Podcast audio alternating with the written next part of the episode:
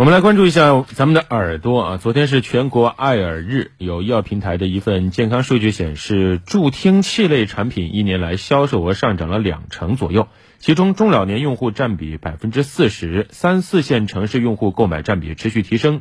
研究还显示，目前在老年人群体中，老年性。耳聋的发病率高达百分之三十到百分之六十，而且这个数字还在逐年升高。对这个现象要关注啊，因为对于老年人来说，听力受损不仅是听声不畅，如果说不管不问的话，那么可能会引发老年痴呆。所以一旦发现听力损失，一定要早诊断、早干预。童奶奶今年七十二岁了，她告诉记者，前几天吃完晚饭，自己在家看电视，呆着呆着感觉不对。发现右边耳朵听不见了，还伴有头晕，赶紧叫了家人到医院挂急诊。那什么的时候，我都得离不开他们，都得扶着。现在反正住院这么长，住院十天，完了以后呢，大夫告诉我怎么去训练，怎么吃药。我现在好多了。一般来说哈，只要是跟天旋地转这种表现的晕，多半都是跟耳鼻喉有关。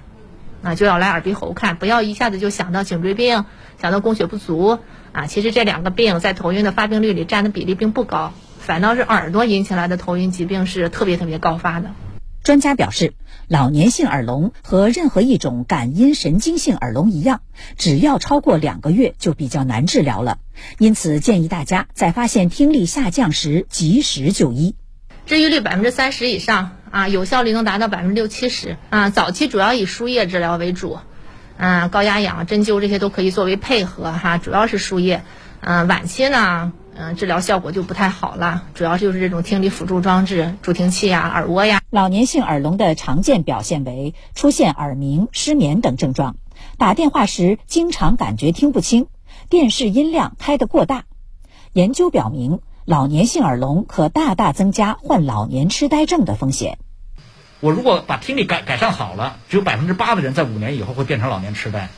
如果听力你不干预它的话，五年以后百分之五十会变成老年痴呆。所以啊，这个耳朵这事儿不能马虎大意啊。嗯。不过呢，听力受损并非老年人的。专属病症对于广大年轻人来说，在有些场景，如果不注意保护自己的耳朵，会造成不可逆的听力损伤。你别说了，我们这个职业其实就是很容易造成听力损伤。因为给大家介绍一下，我们上节目都要戴着耳机。戴耳机啊。对，那你为了这个声声音能够听得更加的真切和真实，你往往就会不自觉的把那个声音给调大。嗯。久而久之，越听越大，越听越大，就代表着咱们的听力也在损伤啊。是的，所以啊。